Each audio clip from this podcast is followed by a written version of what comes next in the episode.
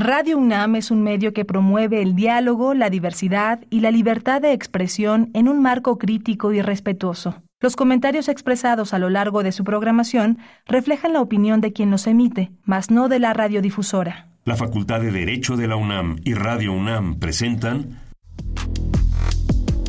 Toda sociedad requiere para su funcionamiento regirse por valores, principios, normas e instituciones. A diario escuchamos, leemos y opinamos sobre temas relacionados con la legalidad. Pero, ¿verdaderamente conocemos nuestros derechos y obligaciones? Tu participación es indispensable. Acompáñanos. Derecho a debate. En la cultura de la legalidad participamos todos. Conduce Diego Guerrero.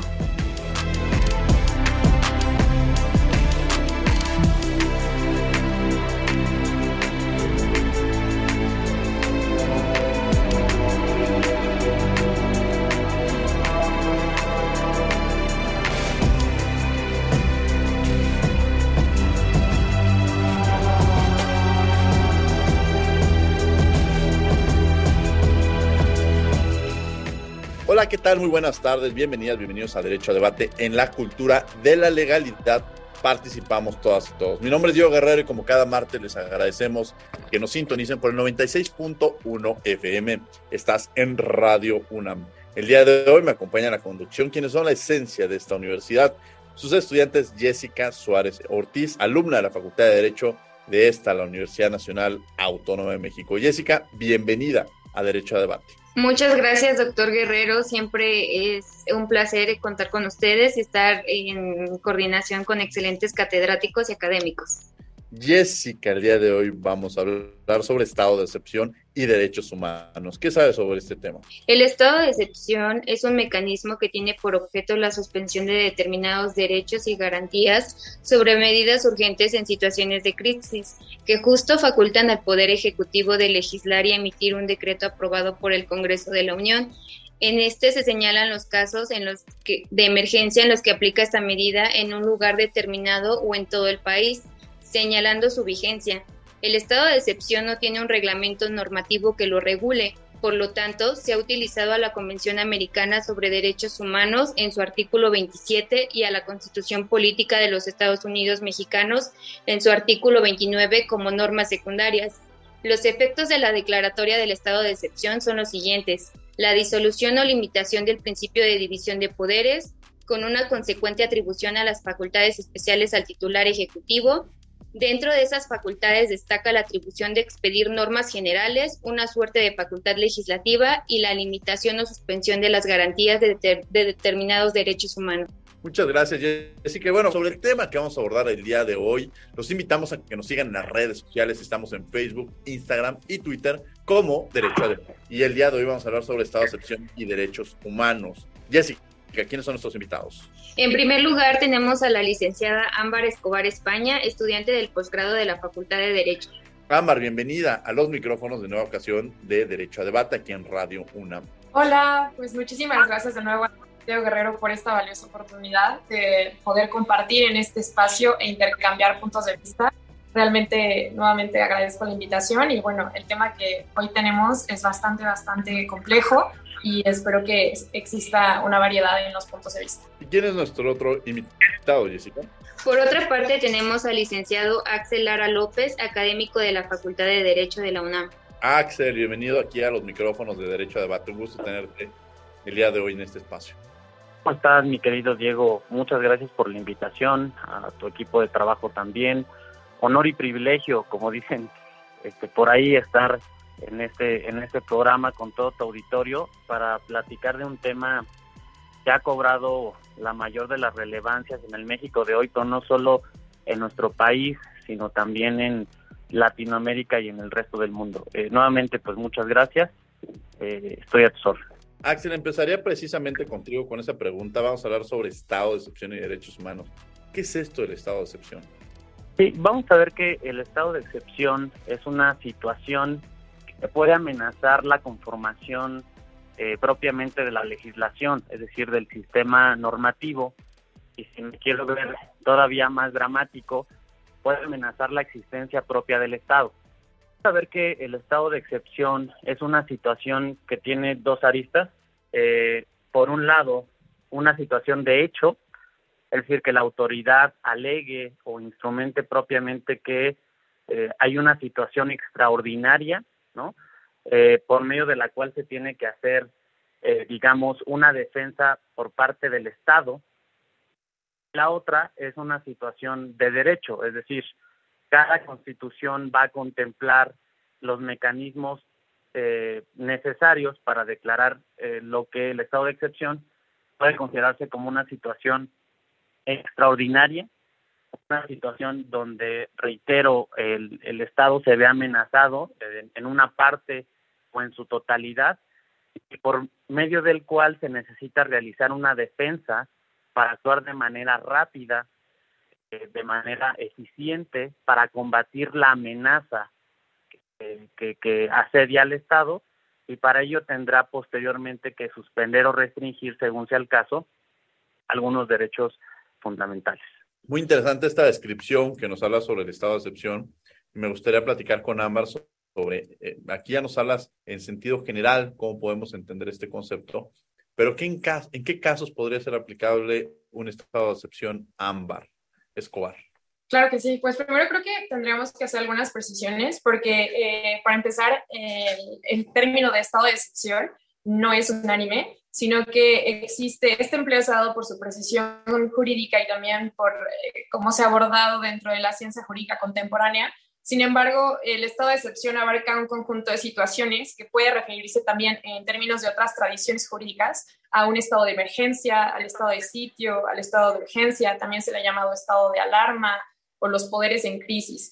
Y todo este conjunto de, situaciones finalmente lo que implican es una actuación especial, justamente ya lo adelantaba eh, el académico Axel, que es cuando el Estado necesita enfrentar una crisis o una situación que pone en riesgo al Estado mismo o a la población. Y bueno, en el caso de México, no vamos a encontrar, sobre todo las personas que nos escuchan y que tal vez no tengan estos conocimientos jurídicos, eh, esta situación se encuentra particularizada en el artículo 29, donde justamente lo que, lo que existe, y aquí es también importante destacar porque hubo una, una reforma muy importante en el 2011, que cambió totalmente la forma de ver el estado de excepción en México. Y es que lo que existe en México es eh, la, posibilidad, la única posibilidad que tiene eh, la autoridad, en este caso el presidente, de restringir o suspender, y aquí no es los derechos humanos, sino el ejercicio de los derechos humanos y la garantía de alguno de los derechos, que esto ya lo, hablaremos más adelante, es algo que, que, está un poco, se ha quedado omiso, ¿no? En términos de las exigencias internacionales. Y al final, el estado de excepción, a pesar de que lo estamos hablando ahorita eh, tal vez desde el constitucionalismo contemporáneo, existe desde hace muchísimo tiempo, desde tiempos remotos, existe desde Roma a través de la dictadura, justamente porque al final del día todos los estados han enfrentado hoy y siempre situaciones, digo, hoy lo estamos viviendo a través de, de, hace dos años empezó esta pandemia, ¿no? Y puso justamente en crisis a los estados y puso eh, a, ver cuál era la actuación ante una situación como la que, la que estamos todavía viviendo. Pero al final existe desde hace mucho, ya lo, ya lo adelantaba. En, la, en tiempos de, la República Romana existía a través de la, de la dictadura, donde justamente se facultaba a un magistrado extraordinario para hacerle frente a ciertas situaciones que comprometían eh, al Estado, tanto desde un punto de vista externo, por ejemplo, a través de la instrumentalización de la guerra, como también en caso de que se comprometiera la estabilidad interna, ¿no? En caso de disturbios o de cuestiones armadas que, que significaran una actuación especial. Y a lo, largo del tiempo, esta figura, al igual que muchos de nuestros conceptos dentro del derecho, ha evolucionado y ha adquirido, en el caso de eh, ahora en nuestros tiempos, pues una cuestión y un paradigma que tiene que encontrarse eh, estrictamente visualizada desde los derechos humanos, ¿no? desde el régimen democrático, desde el Estado de Derecho y hoy por hoy creo que eh, el estado de excepción es trascendental porque como ya eh, lo decía, eh, los, los, estados al final del día y como sociedad enfrentamos muchas de las situaciones. Sin embargo, creo que hay límites que, que deben de estar plenamente establecidos y bueno, el artículo 29 creo que es paradigmático porque tiene muchos, muchos, muchos compromisos pendientes. Yo le preguntaría en este sentido de ya esta referencia que nos hizo Ámbar a Axel Lara sobre la reforma del 2011. Eh, ¿Qué establece esta diferencia entre restricción y suspensión de derechos? y cómo nos pueden comentar estas distinciones entre uno y otro. Sí, con todo gusto. Eh, bueno, vamos a ver que eh, el artículo 29 sufre algunas modificaciones y adiciones en virtud de esta reforma del 6 y 10 de junio de 2011 en materia de derechos humanos, donde este artículo 29 va a tener una conexión eh, muy importante con el artículo primero y a través del artículo primero vamos a eh, observar lo que es el bloque de convencionalidad, donde hay distintos tratados internacionales en la materia que son todavía más protectores que la Constitución, lo que hace al estado de excepción o particularmente al procedimiento de suspensión de garantías.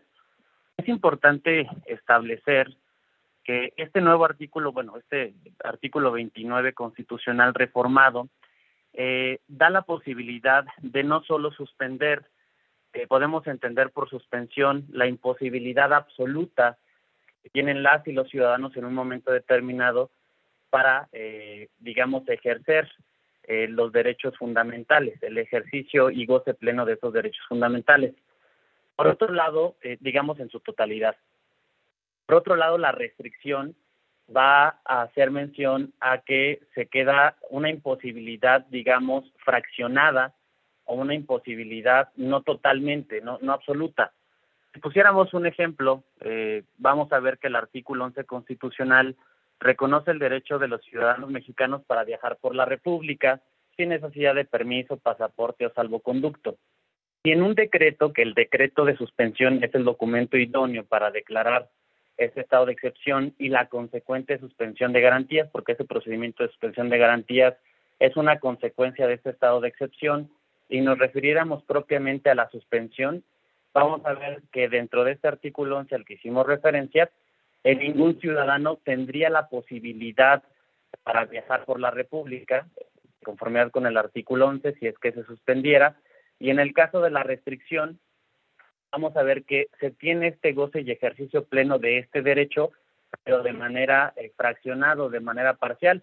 Por ejemplo, si la autoridad dispusiera que solamente se puede viajar dos veces a la semana o solamente los fines de semana o algún día determinado por la autoridad, pero se hace, digamos, esta distinción a fin de que en los anteriores estados de excepción, sobre todo en Latinoamérica y también en la Constitución de 1857, que es donde se hereda este procedimiento de suspensión, tal como lo teníamos antes de la reforma, la autoridad solo podía suspender.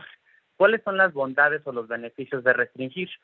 Eh, dado el caso en concreto, dada la amenaza identificada por parte del Estado, puede ser que no sea necesario que la autoridad suspenda, sino que por otro lado solamente restrinja eh, el goce y ejercicio pleno de los derechos fundamentales, que eso también es algo que ya apuntaba eh, Ámbar en, la, en, en una intervención anterior, porque a veces lo que decimos o lo que pensamos es que se suspenden las garantías, lo que se suspenden los derechos humanos, o que se eh, suspenden o restringen propiamente los derechos fundamentales, pero lo que se restringe o suspende, o en otros casos también hay unos que se suspenden y que se restringen, sería en este caso el goce y ejercicio pleno de los derechos fundamentales. Podemos entender a este procedimiento derivado del estado de excepción como una pausa al ejercicio de estos derechos sin que por ello, eh, digamos, la persona los haya perdido en ese, en ese momento y que no los pueda recuperar. Bueno, que va a recuperar ese ejercicio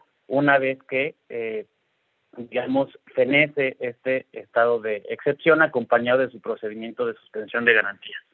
Pensando en el ámbito internacional, los parámetros internacionales sobre este estado de excepción, Ámbar, ¿cuáles son o cómo se encuentra estructurado? Claro que sí. De hecho, eh, ya, lo, ya lo adelantaba un poco eh, Jessica.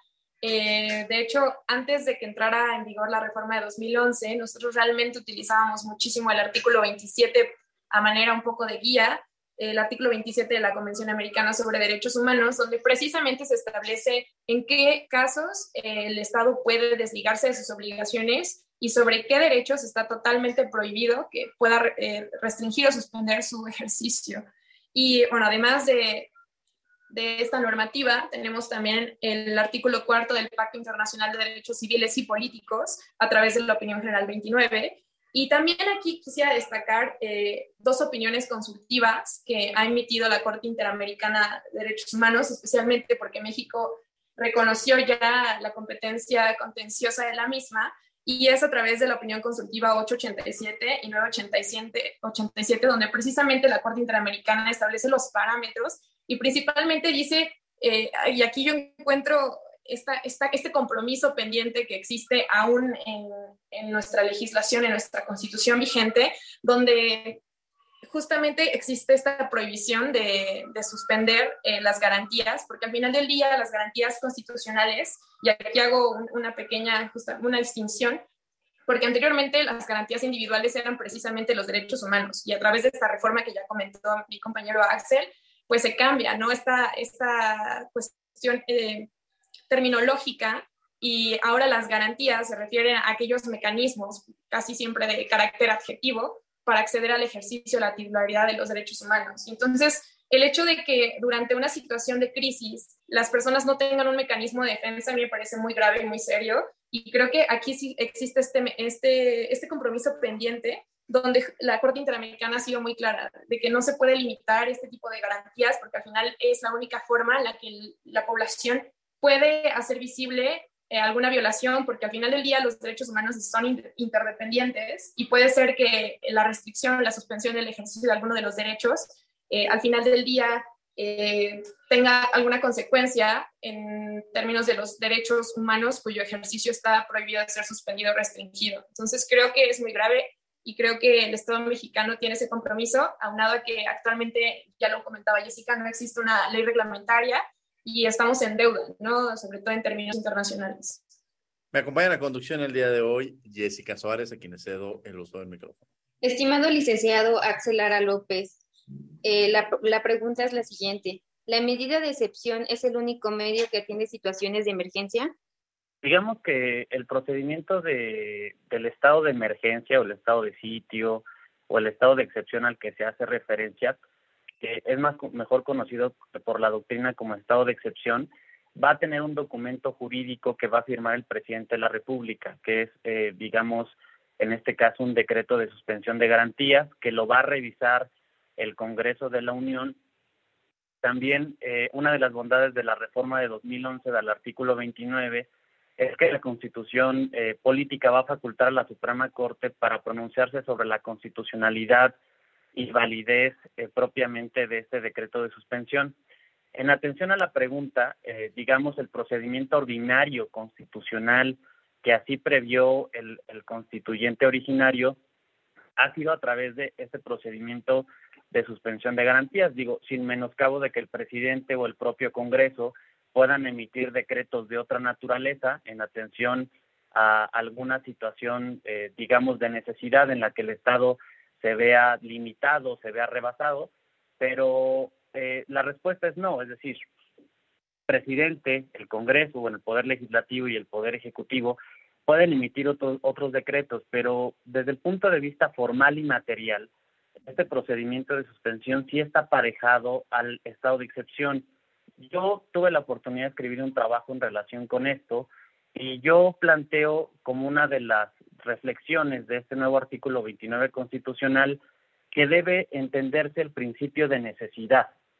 Este principio es formal y materialmente la génesis del procedimiento suspensorio, pues sin la necesidad de realizar una defensa de Estado, es decir, si no se necesita, es jurídicamente imposible que pueda, al menos en el marco de los derechos humanos, configurarse este procedimiento de suspensión. Por lo tanto, es de suma importancia que haya este principio, eh, digamos, de necesidad. Por otro lado, también comentarles que la Constitución eh, contempla tres supuestos en relación eh, a la pregunta. El primero es invasión, el segundo es perturbación, perturbación de la, de la paz pública y deja abierto con el tercer supuesto el artículo 29 y menciona que cualquier otro que ponga a la sociedad en grave peligro o conflicto. De ahí hay que destacar algo que es importante. Este procedimiento se inicia sí y solo sí a discrecionalidad del presidente de la República. Quien tiene que evaluar este principio de necesidad es el presidente de la República. Mucho se hablaba y decían, es que en esta guerra al narcotráfico, que por ejemplo inició Felipe Calderón, debíamos estar en un estado de necesidad, en un estado de sitio, y debía emprenderse este estado de excepción. Algunos mencionaban también que durante la pandemia debía eh, declararse este procedimiento de suspensión de garantías previa declaración del principio de necesidad del estado de excepción, pero la realidad es que como no hay una ley reglamentaria, no se reconoce expresamente en tratados internacionales, eh, este decreto de suspensión eh, en, en referencia a la emergencia o a una necesidad de amenaza queda única y exclusivamente eh, a discrecionalidad del presidente, que es quien tiene que, que, evaluarlo. Y hemos visto que en otras latitudes del globo, por ejemplo, ahora en El Salvador, se decretó este estado de excepción en virtud de que las pandillas, la violencia entre ellas y el ataque de estas hacia la sociedad civil, a consideración del presidente Bukele, eran necesarias, era una amenaza acreditada eh, jurídica y constitucionalmente que este Estado eh, centroamericano declaró el estado de excepción y consecuentemente con ello el estado de el, decreto de suspensión de garantías. Entonces, eh, la verdad es que depende de, de, los de los órganos del Estado, al frente del Estado, propiamente del poder o del gobierno, quienes tendrán que evaluarlo, porque si bien es cierto que el presidente de la República lo va a proponer en atención a su, eh, digamos, marco discrecional, es que el Congreso también tiene la, facultad y la oportunidad de discutirlo y todavía eh, como una medida, digamos, para evitar un abuso de poder, la Suprema Corte de Justicia estará facultada para pronunciarse, como decía ya eh, hace un momento, sobre la constitucionalidad y validez de este decreto suspensorio. Interesante, estás en Radio UNAM, esto es 96.1 FM, estás en Derecho a Debate y estamos hablando sobre el Estado de excepción y derechos humanos. Me acompaña en la conducción Jessica Suárez Ortiz y tenemos como invitados al licenciado Axel Lara López, académico de la Facultad de Derecho de la UNAM, y a Ámbar Escobar España, quien es estudiante de posgrado de esta Facultad de Derecho de la UNAM. Y le cedo el micrófono a Jessica Suárez para que continuemos con esta entrevista. Licenciada Amber, la pregunta es la siguiente. ¿Realmente se suspenden los derechos, garantías o se impide su efectivo ejercicio? Eh, claro, claro que sí, Jessica. Pues muchas gracias. Creo que ya hemos eh, abundado un poquito sobre el tema de la importancia de hacer esta distinción, porque a raíz justamente de esta reforma donde se cambia el paradigma, ¿no? ya no estamos hablando de eh, una concepción just, positivista, sino que pasamos a una concepción just naturalista, donde la titularidad de los derechos humanos las tienen siempre las personas simplemente por el hecho de ser personas, de ser humanos. Entonces es imposible hablar de que se les puede restringir o suspender eh, sus derechos humanos porque los tienen, siempre los van a tener. Lo que se, es eh, objeto de suspensión o de restricción es únicamente su ejercicio. Y creo que es bastante importante que, las personas entiendan este punto porque creo que cambia la, forma en la que se concibe el Estado y la razón por la que ellos solamente, el Estado solamente puede reconocerlo y no no dota en sí de los derechos a las personas. Entonces, a raíz de, este cambio de paradigma, creo que el estado de excepción tiene que entenderse bajo esos límites, donde lo más importante es siempre proteger a los derechos humanos y entender que la única posibilidad es a través del artículo 29. Eh, a la anterior pregunta eh, que ya comentaba mi, mi compañero Axel, creo que es, claro que es la única posibilidad que tiene el Estado y esto le otorga a las personas la certeza y la seguridad jurídica de que sus derechos humanos siempre van a estar protegidos, ¿no? Digo, a salvedad de, algunas restricciones, porque creo que la cuestión de, de, hablar de derechos humanos, de la universalidad, por ejemplo, de los derechos humanos, no necesariamente es en términos absolutos, ¿no? Porque los derechos humanos sí tienen límite, como por ejemplo otro derecho humano o el interés público, pero creo que en términos del estado de excepción, lo único susceptible de ser suspendido o restringido es su ejercicio. Interesante esta reflexión en torno precisamente a los límites que en un momento dado existen en términos del estado de excepción y de los derechos humanos. Adelante, Jessica Suárez. Estimado licenciado Axel Lara, la pregunta es la siguiente. ¿El estado de excepción altera las reglas de la relación desigual entre el Estado y los ciudadanos? Eh, es una pregunta muy interesante. Eh, al respecto, me gustaría comentar algo que escribió el maestro Giorgio Agamben, que es uno de los juristas eh, más destacados, un jurista italiano muy destacado en relación con este tema. Y lo que piensa Giorgio Agamben eh, en relación con ello es que el estado de excepción puede verse de distintos puntos de vista. Puede ser el primero desde el punto de vista jurídico y constitucional, donde el Estado tiene la necesidad de hacer frente de manera rápida y de manera fácil a una calamidad, a una amenaza de que se trate. y con ello se van a reducir eh, la, esfera jurídica de las y los ciudadanos para ejercer estos derechos fundamentales. Eh, digamos, esta sería eh, la, la, noción más jurídica o más legal, pero también Giorgio Agamben, siguiendo la experiencia latinoamericana, véase Argentina, por ejemplo, como un caso donde vivió durante mucho tiempo en estado de excepción, es que ese régimen excepcional y extraordinario podría constituirse en una situación irregular dentro de lo regular para cometer irregularidades. No sé si este juego de palabras de pronto este, suene eh, baladí, pero lo interesante es que podría las personas en el gobierno instaurar este procedimiento que es legal para realizar ilegalidades o violaciones a los derechos humanos, aun cuando existe un marco de protección en los tratados internacionales a través de la Convención Interamericana de los Derechos Humanos y el Pacto Internacional sobre Derechos Civiles y Políticos, podría aprovecharse esta, eh, digamos, oportunidad para que el Estado se perpetuara eh, en el poder en una de, digamos, de los casos eh, más, más complicados como se han visto en otras eh, en otras situaciones en, en, Latinoamérica y también propiamente en los estados eh, en los estados europeos pero lo que hace el estado de excepción y por eso yo decía al inicio del programa es que se tiene una vertiente de hecho y otra de derecho.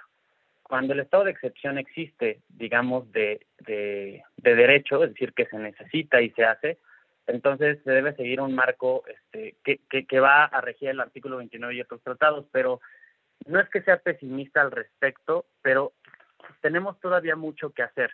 Primero, no hay una ley reglamentaria de este artículo. Segundo, con los nuevos elementos y los nuevos conceptos en materia de derechos humanos, todavía nosotros no sabemos o no tenemos eh, reglamentado, reglamentado cómo hacer o cómo emitir o cómo debería el presidente de la República emitir este decreto de suspensión, aprovechando los elementos del derecho internacional. Comento rápidamente, eh, y a lo mejor para revisarlo más adelante, que solamente desde el punto de vista formal, en la historia contemporánea del México, de nuestro país, se han suspendido formalmente tres veces estas, eh, eh, se ha echado a andar tres veces este estado de excepción, eh, aunque en otras situaciones a lo mejor existió la necesidad de hacerlo, pero no se realizó, se presentó el estado de excepción de hecho, más no de derecho, y eso es lo que, lo que lleva, digamos, a, a veces a condenar a un pueblo. Cito y termino mi intervención, esta intervención, con una cita de José María Mata él considera que el estado de sitio, abro comillas, el estado de sitio es la situación más horrible que puede pesar sobre un pueblo. Es el poder militar superior a todas las leyes. Es el juicio por comisión. Es la más insoportable de las tiranías. Eso, eh, pues revisando la historia latinoamericana, pero justamente, y agradezco que se hablen de estos temas, es lo que se tiene que buscar es la protección constitucional, se tiene que invocar la división de poderes y además una protección irrestricta y firme en materia de derechos humanos para que esta brecha desigual que ya existe, Jessica, entre el gobernado, por así decirlo, y el Estado, no se, eh, digamos, se acentúe todavía más, se pueda reducir y en el marco de los derechos humanos pueda sacarse a flote este procedimiento de suspensión de garantías que tiene por objeto eh, garantizar o, bueno, eh, acreditar el estado de excepción para hacer frente a una determinada amenaza que puede poner fin al ordenamiento jurídico o, como ya decíamos, eh, al Estado mismo. Axel nos mencionaba esta parte de que, pues de alguna manera, no hay una regulación, o sea, no hay una ley que nos permita, pero entendería que también hay algunos otros temas pendientes, Ámbar. ¿Cuáles serían algunos de los eh, temas pendientes, como ya lo mencionaba Axel, que deberíamos considerar para que se pudiera regular este estado de excepción? Claro que sí, muchas gracias. Pues creo que es pertinente hacer eh, la diferencia, porque ya se hablaba un poco de la naturaleza de esta figura, del temor que existe sobre la misma. Creo que la cita que nos hace Axel es muy ilustrativa, sobre todo cuando hablamos de un estado de excepción que eh, se ha vivido, se ha materializado desde estos elementos bélicos. Por ejemplo, nuestro estado de excepción tiene sus bases en el estado de necesidad de la República de Weimar en su constitución en el artículo 48, donde justamente a través de esta figura se instauró el que fue el holocausto. Entonces creo que eh, existe una percepción muy negativa del estado de excepción. Yo creo que ese es uno de, las, de, los temas pendientes que existen actualmente, aunado a las cuestiones de, de, falta de reglamentación, de que es, ya lo adelantaba que se pueden suspender garantías, lo cual está en contra de lo que establece el derecho internacional de los derechos humanos. Pero creo que es justamente esta percepción de, del estado de excepción como algo negativo, ¿no? Algo que forzosamente tiende a sucumbir eh, la actuación, a tener eh, una, no tener límites y creo que aquí es donde tenemos que puntualizar porque el estado de excepción es una figura al final del día que debe entenderse dentro de un régimen democrático, de un régimen, de un estado constitucional, en un estado de derecho, donde sirve para afrontar, ciertas situaciones, pero sobre todo donde la gente debe tener esta certeza de que ya hay un marco de actuación y creo que es necesario por eso una ley secundaria, una ley reglamentaria que de hecho está pendiente en el artículo cuarto transitorio en la reforma de 2011, ya existía esta preocupación. ¿Por qué? Porque creo que al final del día, al igual que muchos otros conceptos ah, y algunas otras disposiciones jurídicas, eh, el estado de excepción es una figura muy compleja que demanda una reglamentación precisa, porque tiene conceptos que pueden ser objeto de, una amplia eh, interpretación y que no dejan de estar expuestos a los vicios del, lenguaje como la ambigüedad o la vaguedad. Y creo que incluso estos términos que ya nos hablaba Axel de los supuestos de invasión, de perturbación grave de la paz pública, bueno, pues ¿qué es grave, no? ¿Qué es perturbación grave? ¿O qué es cualquier otro que ponga a la sociedad en grave peligro o conflicto? Creo que aquí es, totalmente discrecional y, ya lo adelantaba Axel, eh, ¿qué podemos entender o en qué casos eh, podemos declarar un estado de excepción? Y no solamente eso, sino que ha sido prácticamente una figura nula. Podría adelantar que hasta de letra muerta, porque en la vigencia de nuestra constitución actual solamente se hizo uso de ella en 1942. Entonces, creo que se ha hecho omisa de esta figura justamente por lo que representa, que me parece uno de los temas pendientes, de hacer entender a las personas que la declaración de un estado de excepción eh, no tiene que necesariamente estar vinculado con elementos bélicos o elementos que pongan en peligro. Al final sí existe la posibilidad de suspender o restringir el ejercicio de sus derechos pero esto no tiene por qué significar que existan eh, la instauración de un nuevo régimen constitucional, la, instauración de una dictadura, como ha sucedido a lo largo de la historia, tanto de Latinoamérica como de las democracias occidentales, sino que necesariamente debe verse esta figura dentro de los límites eh, del derecho y para eso creo que necesitamos reglamentarla y ya es algo necesario porque es evidente que la realidad siempre nos está superando. Efectivamente, muchas veces eh, estos aspectos van superando y bueno, me acompaña el día de hoy en la conducción Jessica Suárez Ortiz. Adelante, Jessica. Licenciado Axel Ladra, ¿considera el estado de excepción como una dictadura constitucional? Eh, no, no, no. Yo, yo considero al, al, estado de excepción, ya lo mencionaba, como una situación extraordinaria, una situación eh, de ataque, una situación de amenaza, donde si bien es cierto que el presidente de la República es quien tiene esta facultad para eh, eh, empezar este decreto constitucional es que el presidente de la República, al encarnar pues la representación del pueblo, es que tendría que realizarse en aquellos casos como una última medida con la intención de hacer frente eh, a la amenaza que, se contempla. Desde el punto de vista de la redacción constitucional, que mucho heredamos a la Constitución del 57, eh, contemplaba y advertíamos un poco casos de invasión. Si tuviéramos una invasión, un caso de guerra, sería una situación por la cual el presidente pues no queda, digamos, a contentillo de que el presidente de la República quiera o no, y digo, toco madera si es eh, en referencia con esta situación, pero desde luego tendría que desplazar tropas para repeler la, para repeler la agresión. En el caso de segundo supuesto de perturbación grave de la paz pública, podemos tener aquí una revolución, un cuartelazo eh, dado por, por militares, por ejemplo, podemos tener también eh, alguna situación de la naturaleza, y es que justamente en mi texto yo, yo hago mucha referencia a que el primer elemento que se tiene que acreditar desde el punto de vista político y jurídico es el estado de necesidad, es decir, el pueblo de México, con independencia de colores e ideologías, tenemos que, eh, digamos, tener conciencia de que es necesaria este procedimiento de suspensión de garantías.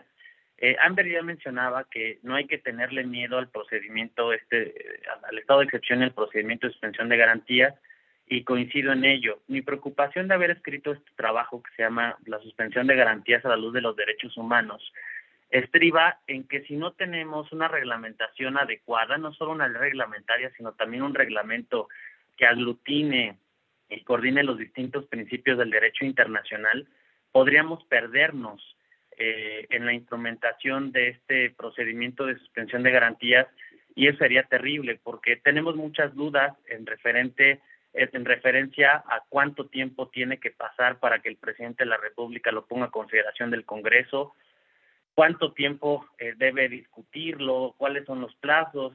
la competencia de la Suprema Corte de Justicia hace referencia a la constitucionalidad y validez, pero no se especifica en qué términos. Entonces, eh, yo pongo el, el caso eh, de Argentina. En Argentina, un día se, se declaró este estado de emergencia, este estado de excepción, y tardaron realmente muchos años el pueblo argentino en, digamos, acomodarse eh, o volver a la normalidad, porque aunque ya no existía la necesidad de justificarlo, o sea, ya, la amenaza había desaparecido, la calamidad que atacaba al Estado había desaparecido, el pueblo, el, régimen, eh, en este caso la autoridad, seguía utilizando el ejercicio de esta facultad para restringir las garantías en ese momento, ahora lo que podríamos llamar el goce y ejercicio de los derechos humanos.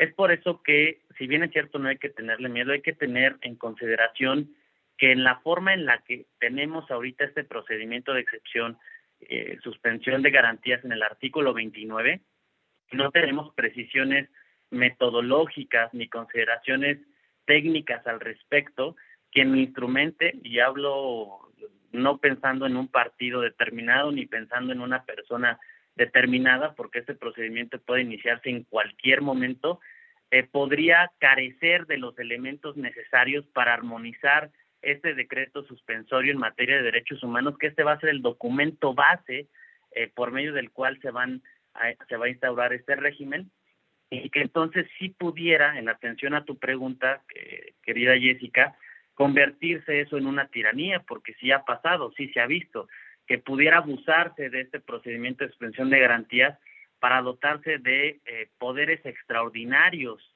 como sucedió en 1861, cuando el presidente Juárez emitió por ahí un decreto de suspensión donde se le dieron facultades extraordinarias. Digo, eh, para bien o para mal, eh, no pasó de que, de que de esas facultades extraordinarias, que generalmente es una facultad legislativa que se le asigna al presidente de la República, sucediera algo de mayor trascendencia, pero sí la preocupación estriba en la carencia de reglamentación y que si bien es cierto eh, la democracia y estos elementos del día de hoy que tanto se han reforzado nos llevan a pensar que no podría acontecer o que en el siglo presente ya no sucede, eh, no hay que descartarlo en atención a que, a que necesitamos legislarlo, necesitamos reglamentarlo y sobre todo debemos darle una protección desde el punto de vista de los derechos humanos. Esa sería mi, mi opinión al respecto.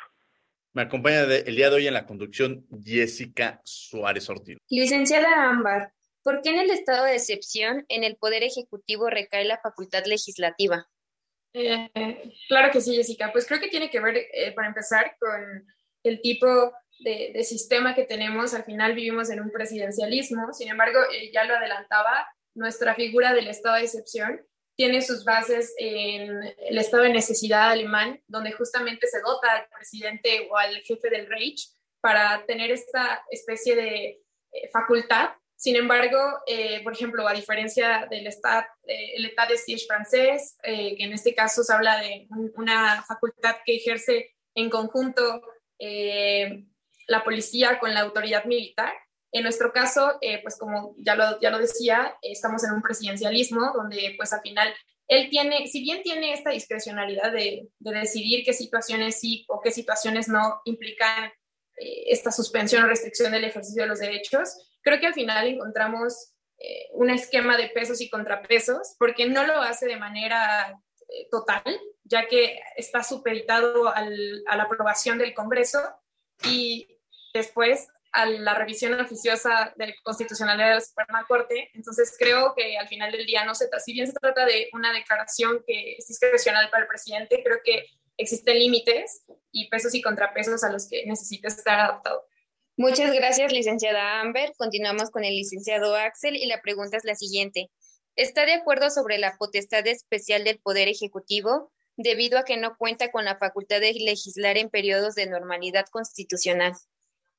Sí, vamos a ver que este procedimiento eh, de suspensión de garantías a raíz de la reforma de 6 y 10 de junio de 2011, lo que trata es eh, blindar y establecer ese sistema de pesos y contrapesos del que ya se hablaba en relación a que no sea un tirano o un presidente o alguien que padezca de sus facultades mentales y quiera instaurar un régimen de excepción donde no exista.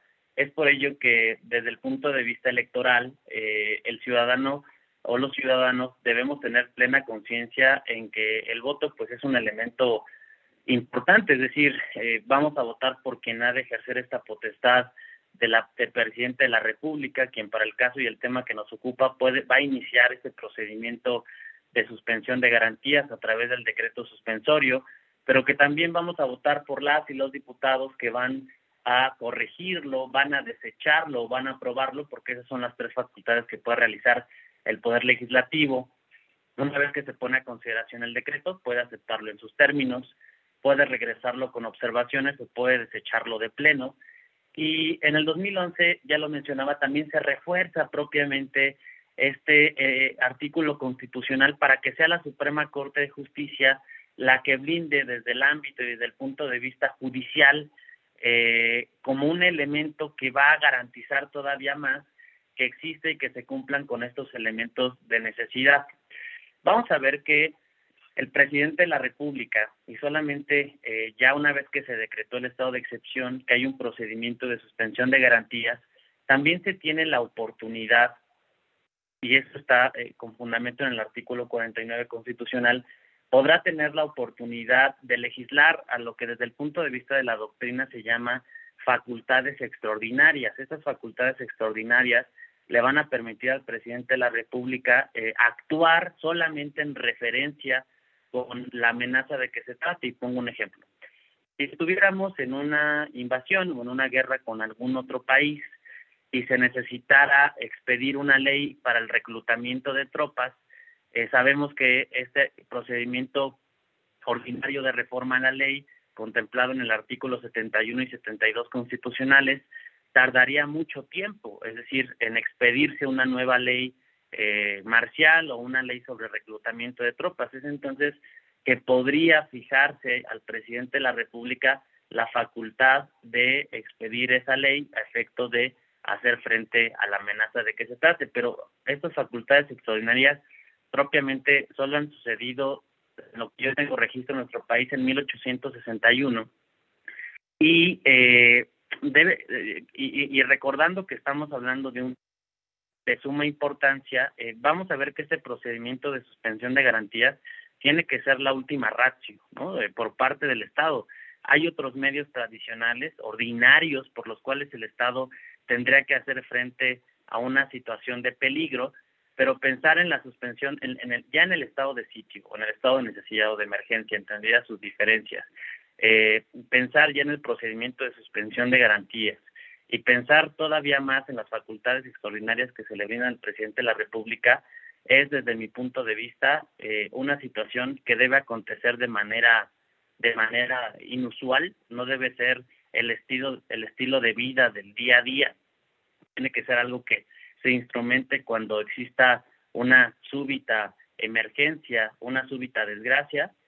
Y en ese sentido, eh, creo que la forma en que está redactado, insisto, el del artículo 29 constitucional, sin menoscabo del contenido de otros tratados internacionales y de una plataforma internacional de derechos humanos, podría dejar una puerta o una ventana abierta a que se abusara de esto, eh, pero también vamos a ver que cada vez más se trabaja y se refuerza este ámbito para que para que cada la, para que la división de poderes se cumpla en atención a la pregunta para que el presidente solamente pueda proponer ese decreto de suspensión para que sea el Congreso de la Unión quien lo apruebe, lo rechace eh, o lo modifique y que sea la Suprema Corte de Justicia también este órgano en cada quien en el ámbito de sus competencias las que permitan desde ahí porque ese es digamos el documento más importante del cual se van a desprender otro tipo de legislación la piedra angular para que se configure el estado de necesidad para que se eh, emprenda el estado el procedimiento de suspensión de garantías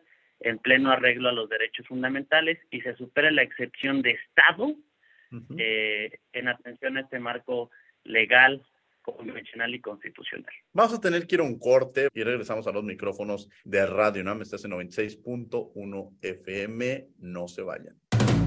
La última y nos vamos.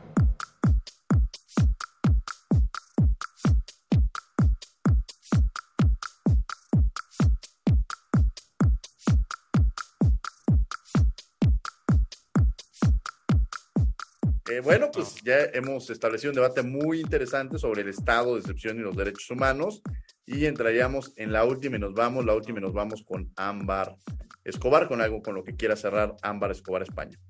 Claro que sí, pues primero que nada agradecer el espacio y la oportunidad de compartir. Eh, realmente ha sido un ejercicio eh, bastante retroalimentativo y creo que en términos del estado de excepción, mencionar que es una figura que, si bien es paradójica, es necesaria, especialmente en términos de realidades inéditas, de aleatoriedades, y que al final del día tiene que verse dentro de este marco de un Estado, de un Estado de Derecho, de un Estado constitucional y de un régimen democrático, y que a la par del mismo existen límites que tiene que eh, tener justamente el estado de excepción. Ya, lo, ya mencionaba Axel la cuestión de la necesidad, pero yo agregaría que existen ciertos principios que necesitan estar presentes en el estado de excepción, como el principio de legalidad, en el que forzosamente eh, se refuerza la idea del estado de derecho, que tiene cualquier actuación debe estar fundada y motivada, donde el derecho está, eh, el, el poder debe sucumbirse al derecho donde existe también un elemento de proporcionalidad, que las medidas que sean adoptadas justifiquen una actuación extraordinaria, sean realmente medidas idóneas y el objetivo sea legítimo, y donde además eh, se exija a las autoridades que existan elementos de razonabilidad y de racionabilidad, también que exista, que siempre se respete el principio de no discriminación y también que existan elementos de proclamación y publicidad donde todos sepamos en qué van a consistir estas medidas. Y creo que poner en evidencia la necesidad ya de dotar de alcance y contenido al estado de excepción a través de una ley reglamentaria que deba ajustarse a los parámetros que comentábamos en un inicio. Parámetros internacionales que hoy hacen al Estado mexicano estar en deuda con eh, la cuestión de protección de los derechos humanos. Y creo que este sería mi cierre.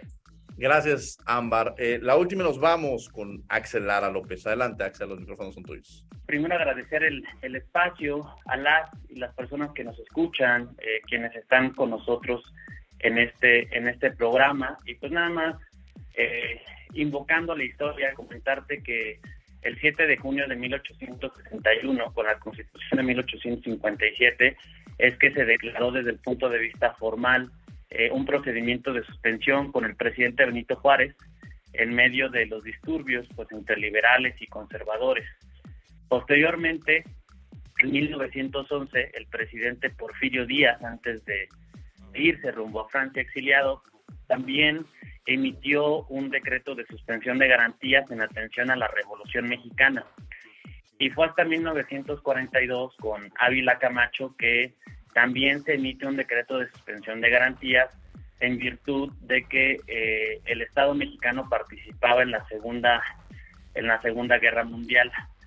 Desde 1942 para acá, bien es cierto que ha crecido pues la inseguridad y la violencia en nuestro país. Desde un punto de vista formal, no se ha instaurado este procedimiento, aunque no niego la existencia de la necesidad en algunas situaciones de pronto de emergencia de emergencia nacional. Pero bueno, pues lo importante a destacar aquí es que eh, este procedimiento debe instaurarse eh, como la última, como la última eh, herramienta que tenga el Estado para hacerlo, que además se deben observar los principios en materia de derechos humanos, los principios que rigen a este procedimiento, que muchos son importados de este bloque de convencionalidad, también el principio de, notificación, eh, de proclamación al que hace referencia la legislación internacional eh, eh, con la intención o en orden de garantizar esos elementos también de certeza y de seguridad jurídica para quienes lo hicieron. Yo desde un punto de vista personal, después de haber escrito en referencia a este tema, sí puedo decirte que es necesario, que es importante que cada constitución en cualquier estado contemple esta figura con la intención, digo yo, eh, deseando que en la realidad del México que nos ocupa nunca surja la necesidad de ejecutar este procedimiento de suspensión, pero que en caso de ser imperiosamente necesario se pueda contar con las providencias metodológicas y sobre todo con las consideraciones teóricas y jurídicas que permitan superar el estado de emergencia para alcanzar la paz y la seguridad. Muchas gracias, Diego. Muchas gracias. Yo le agradezco mucho a Ámbar Escobar que ha estado con nosotros. Muchas gracias, Ámbar. No, al contrario, agradezco yo. De verdad es un privilegio estar en este espacio y espero que no sea la última vez. Seguro que sí, seguro que tendremos, te tendremos en, otros, en otras ocasiones, mi querida Ámbar. Gracias, Axel Lara, muchas gracias por haber estado con nosotros. Seguramente también te tendremos en otras ocasiones. No, muchas gracias, Jessica, también eh, darte las gracias en la conducción.